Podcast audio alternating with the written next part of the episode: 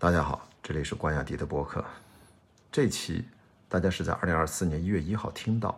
其实呢，讲的是昨天的一些生活里的碎片的思考，是二零二三年十二月三十一号最后一天的一些小内容吧。第一个事儿呢，还是晚上看了《繁花》第十一、十二集，嗯，这两集简单几句话会大家谈谈感想，不会很长。然后还有两条朋友圈，我觉得有点值得一说的啊，一个是这个大学啊，到底什么时候能够在疫情之后再恢复开放，甚至更进一步的开放，以及为什么？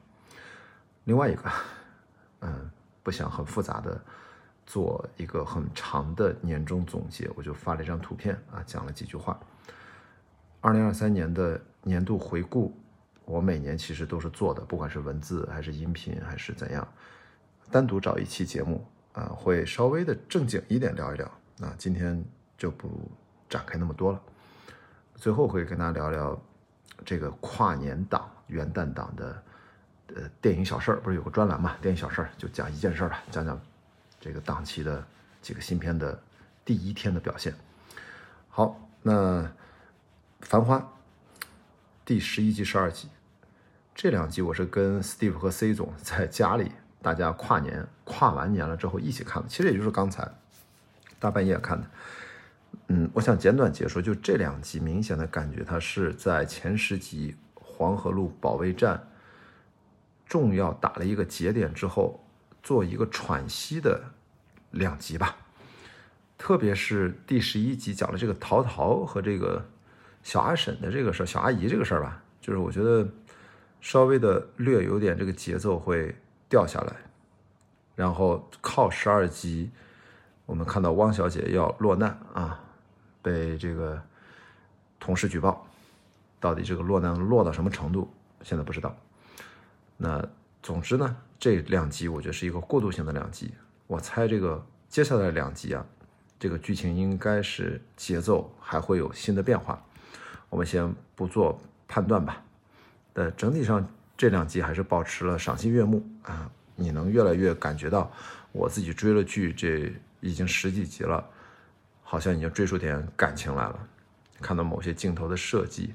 包括整个拍摄的方法、叙事的方法，哎，其实有精力去琢磨更多的东西。但对于这个剧的最终的判断，我还是觉得三十集都看完，我们会做一个整体的判断。呃，现在更多的每看两集呢，跟他。发现一些小小的碎片，来分享一下就挺好啊。说一个我也不知道是冷知识还是热知识，就是大家对汪小姐印象都特别好。唐嫣其实是一个大概年纪并不小的演员，她比我小不了几岁的，她应该是要四十岁了吧？她在里面扮演汪小姐，应该是一个嗯二十五六岁样子。因为大学毕业二十二岁的话，她不是说要四年升科长嘛？也就是说最多二十六。哇，我觉得唐嫣还是很厉害，把这个四十岁，或者她拍这戏的时候还不到四十岁啊，三十七八或者怎么样的，能够演出比自己实际年龄小十岁以上，演出这种灵动鲜活的感觉是非常棒的啊，所以应该是给唐嫣的演技和她的整体的精神状态，我觉得要应该是给予相当大的我个人上的很喜欢啊，我觉得，但是我听到相反的意见，大家觉得她可能。太聒噪了，那没办法，这个我觉得我从角色的层面，我非常喜欢她扮演的这个汪小姐这个角色，啊，就这几个女性角色我就不多说了。好，我期待明天这个繁华后面后面两集新的变化，嗯，所以今天就不多展开聊。我刚才想说的第二件事就是关于这个大学啊，我其实是看到胡锡进发了一篇文章，他一个视频吧，他去北京外国语大学说自由畅通是北京。各个大学第一个真正好像刷身份证随便进的，当然是部分的校区啊，这样的一个视频，我其实就很感慨啊，我就发了个朋友圈，我说什么时候这个大学它不应该是什么所谓的特权阶层专属的封闭领地？大学它其实是我们普通老百姓啊公众生活的重要场所，它是开启民智。促人学习的开放空间，啊，只要这个每次我看到网上还在进行讨论，社会啊，就是是这些国家的这些公办的大学，是封闭还是开放，我就老觉得头疼，心情上就头疼。我说这都什么年代，现在还在讨论这些问题？我们知道最近的一个数据啊，我们平均下来一个家庭啊，单个人可支配收入也就两千块，这样的人群有九亿多人，但包括老人和孩子。我说，如果我们还在讨论这样的问题，我们什么时候才能让这九亿多人他们生活水平实质性的有提高？不就是让大家要把这个教育这个工作要基本要做到位吗？所以我自己还补充了，在微博上写了个长文。大家在微博上也能看到，我还说了一下自己的切身体验。我说我十八岁之前，我在青岛长大，我住在青岛登州路五十七号院这是青岛市蔬菜公司的家属大院吧？当年是这样啊，现在我不知道了。我们家这个大院马路对面，登州路它是个斜坡啊，往上走啊，斜对面就是青岛医学院，旁边呢是青岛医学院的学校体育场，四百米一圈那种很大那个土操场。我初中开始就晚上溜进医学院主楼的各种教室里面，然后都是晚自习教室啊，我去跟那儿写作业，有时候跟他看闲书，反正就是在那儿学校里面待着。其实最早是因为我去那儿去蹭录像厅放映，他们经常学生会组织那种，还给学生之间卖很便宜的票，租录像带放给大家看，收点手续费什么的。我是小孩嘛，一看就是初中生，也没人搭理我，也不会跟我要票，我就蹭着看。我记得在那看什么，呃，就是杀手 Jason 啊，恐怖片啊，还有独立日啊，好莱坞大片啊，都是在那儿看的。后来呢，我就自己就没事就常去大学里面的教室自习，而且身边都是大学生，遇到什么学习问题，你就随便抓个人来问一问。我记得大家都很热情的，愿意给我解决，就瞎聊天呗。我就觉得那时候感觉这个大学它就是非常开放。我的印象当中，大学就应该这样。面向社会公众，尽量多开放。我去学校里面玩，我也没有给学校添任何的麻烦，而且的确来待着干嘛呢？不就是看书学习吗？我觉得特别是在中国，这都是国家办的大学啊，公立大学用的钱。那我说的不是所有大学，我说就是咱国家这些出钱办的啊。这用的钱大部分也都是大众啊，纳税人的钱。学校就是国家给学校拨的这些款项啊，绝大多数。也都是老百姓上缴的税啊，所以我觉得大学就是公众社会啊社会生活的一部分，大学资源应该尽可能多的向公众开放，特别是现在都已经二零二三年了，过去这么多年，我们看了三大队，对吧？那里面情节说了，现在摄像头遍地，夸张点说的就是学者已经说了，不是我说的，就是我们每个人现在中国西方都一样，活在一个数字化监狱这样的一个日常的环境当中。现在违法犯罪，你成本蛮高的，因为破案率非常高，抓坏人很容易。这个安全指数，在当年，比如说我小时候在大学里面混的时候，那已经完全比这个就不能比了，这不是一码事儿了。现在我觉得应该这些安全感比当年要好很多很多。所以我觉得大学封闭，说什么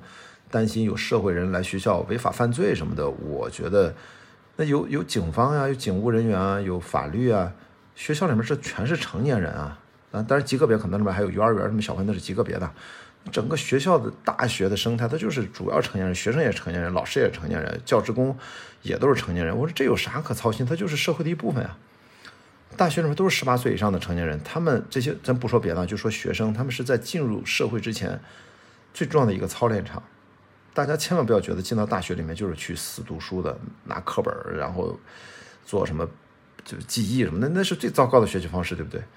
那是真的，你要学习一种思考方法，嗯，掌握自己的学习方法，找到自己的兴趣。你你，如果你你也不要认为你本科那四年难道就来搞什么科研吗？就你要提高自己的综合素质，其中一部分就包括这个社会能力、社会生活能力或者生存能力，那是很重要的一个校园是很重要的一个训练场。如果封闭校园呢，其实等于就切断了很多很多大学生重要的社会实践能力的一个舞台或者通道。那你说现在啊，这些不说中学，我觉得这些小学吧，我觉得这些小学上面现在都都天天待在这个类似于活监狱里面，这打引号的啊。我觉得现在学校一是大门紧闭，甚至有些听说课间十分钟的活动都不让孩子出教室下楼，也不知道怎么想的。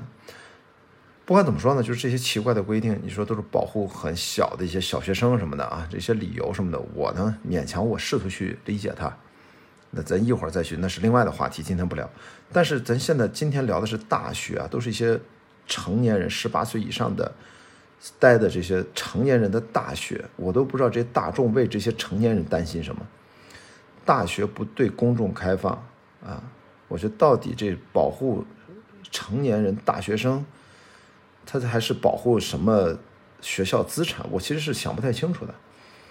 因为你要这么想，他们保护成年人的话，那马路上那些来来回回的那些普通行人，他们要不要保护？我认为那些行人实际上是跟我们在大学里面的大学生没有任何区别，都是成年人。那有些人会说啊，我们大学的校园资源是有限，那你是不是会社会来很多人会来蹭课呀，占据什么资源？我觉得这也是莫名其妙。我觉得大学里面的老师讲课，如果你课讲得好，你老师牛逼。就值得更多人听到，不管这个人听你的课的是学校里面的学生还是社会上的，我在我看来，都应该值得被更多人听到。只要来听课的人，不影响上课秩序，不是来捣乱，甚至学校里面，不管你是扫地阿姨还是保安，我觉得你的个人的时间、你的空间、这个社会资源、公共资源，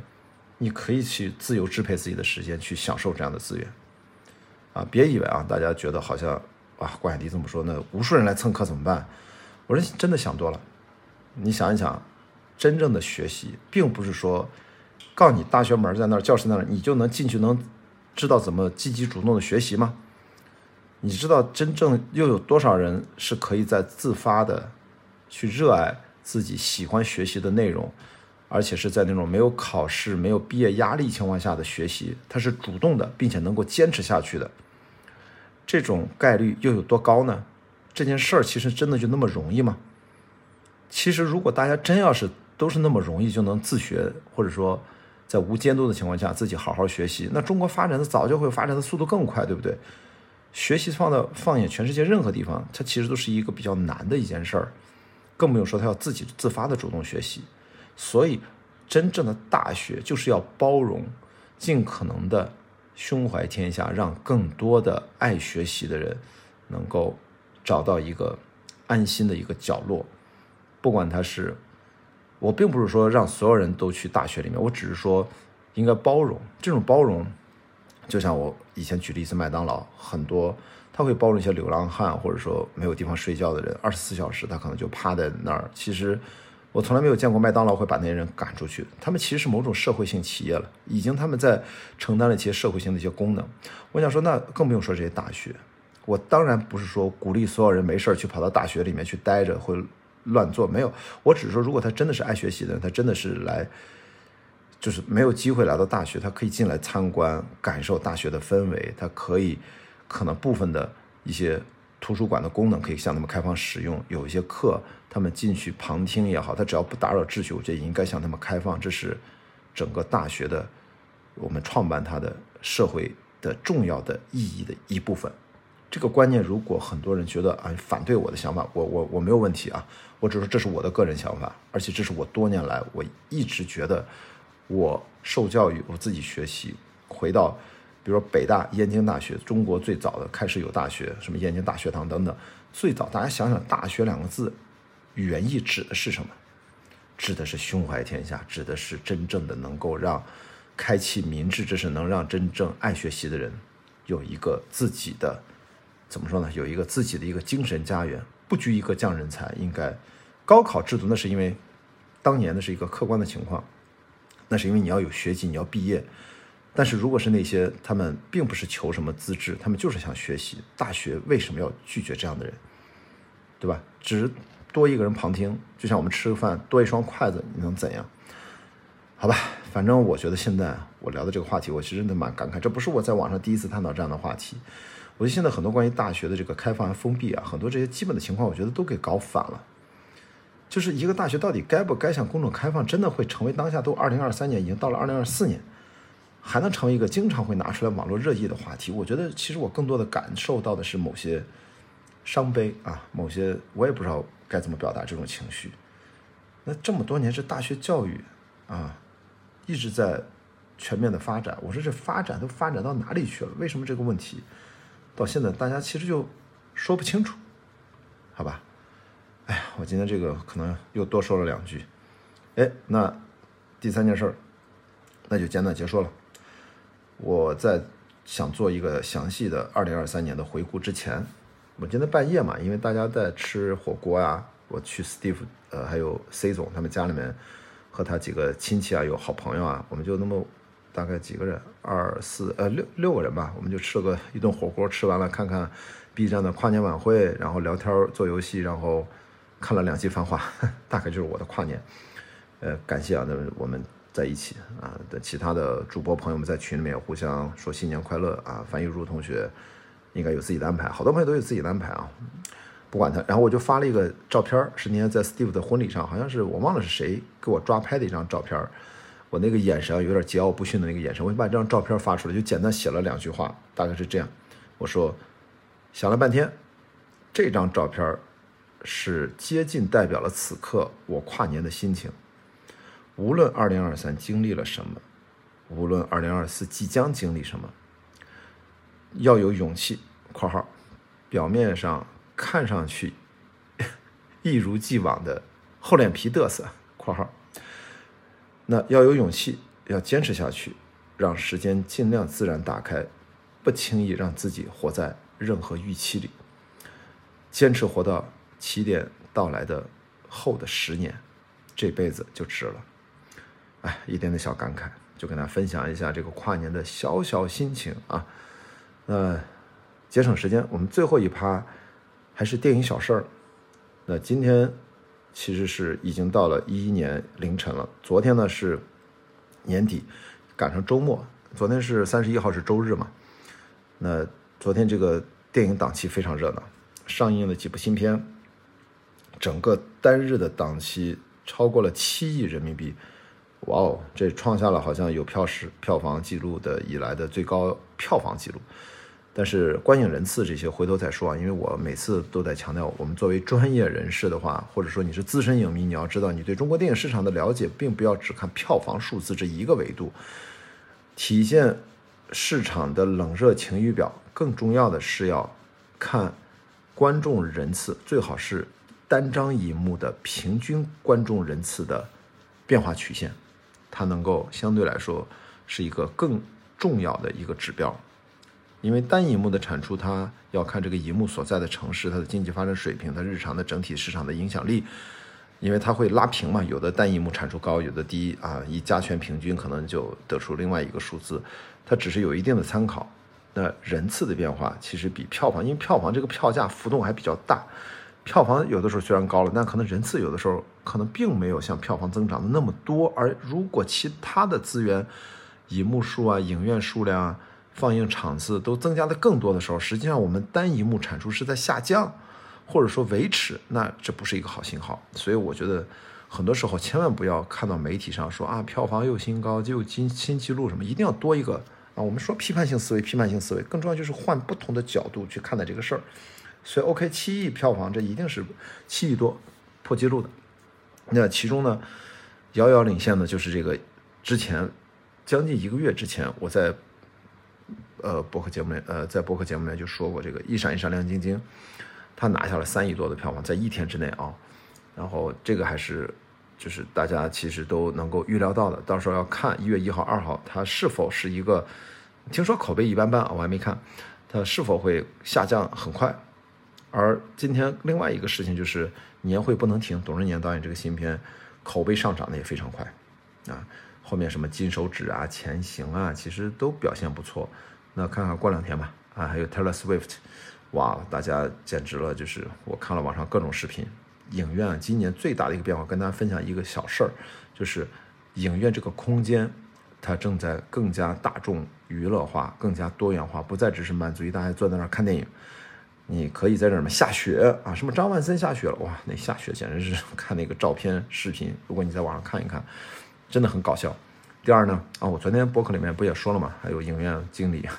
在跟大家分享这个这个所谓的造雪机怎么用。那第二个呢，就是 Taylor Swift 的这个音乐会大电影那我看到好多专门的唱跳场，我猜他们是唱跳专场，就可以看电影的时候你可以跟着唱，站着跑到荧幕前面跳舞，啥啥啥都很自由，那种氛围也特别好，特别好。我还转发了一两段啊，在朋友圈，后来都删了。我主要想 善意的提醒，因为我看到那些网上传播的视频，很多年轻的男生女生就在荧幕前跳舞，而且有的荧幕它比较低。我觉得他们跳舞特别稍微的一激烈，我就跟看那个短视频，跟看恐怖片一样，我就特别担心，千万不要把荧幕砸坏了，那个真的好贵啊！特别是有几场，我一看是 IMAX 荧幕，他们在 IMAX 荧幕面前就这么那块空地也不是很宽敞，就在那蹦蹦哒哒，兴奋的跳来跳去，真的我看的我心脏都快出来了。你知不知道一块普通的荧幕多少钱？你知不知道一块真正的 IMAX 金属幕都是特制定制的，那个是巨资啊！那。你稍微的磕了碰了划了一下，甚至万一给它做成什么损毁，现场都是有各种摄像头全程拍摄，你是抵不了赖的。所以咱们啊，就是来到影院里面可以互动，特别是 Taylor Swift 就又唱又跳这种，一定要小心啊！可以积极参与，最好是跟荧幕保持安全距离，这事别赖到你身上，摊到你头上的时候，你可就追悔莫及啊，同学们，好吧？就是电影小事就跟大家去强调一下，就是希望能够这七亿多的单日票房，就是。十二月三十一号能够给二零二四年一月一号和接下来的这一年开一个好头，那希望能够对中国电影呢能够再多一些多一些希望，多一些让人多一些靠谱的期待啊。然后我刚才说了，影院这个空间，我是非常非常支持在这里面搞各种的尝试。我在做的是观影会，大家也可以下雪，也可以在这放演唱会电影的时候更多的互动，更自由。那一定要让这个空间真正的火起来。好，那我也感谢大家的支持。昨天，在我呃宣布了我一月六号要在北京做一场活动之后，可能就在今天半天，刚招募了半天，将近两百人的座位，大家把北京的这一场年会不能停的喜剧。特色的专场就给票给抢光了，抢得非常快，感谢大家的支持。当然票价也很便宜啊，四十块是发行保底价呀，这其实跟我们没关系，我们都是不赚钱的。那我希望在后面做更多的活动的时候，也能够通过我的日更节目跟大家实时去提前预告，希望大家能够北京、上海啊，是不是还有机会去济南，甚至未来去别的城市的时候，大家能够聚到一起看一部大家想看的电影，然后讨论一下，好吧？这是今天的。电影小事儿，我聊一下这个票房背后的一点点小思考和对我们电影院空间的一个梳理。前面呢也跟大家讲了我的一个新新年的一个告别的小朋友圈，要活到基点到来之后的十年。还有更重要的是，之前聊了聊关于大学校园什么时候真正的开放和更多的功能也能够向公众开放的一些小小的思考。前面《繁花》第十一集、十二集我也讲了，那它是一个过渡性的两集。大概今天呢，关雅迪的播客就聊这么多，好吧？二零二四年已经到了，我看看我这个日更播客到底能日更多久？我们明天见。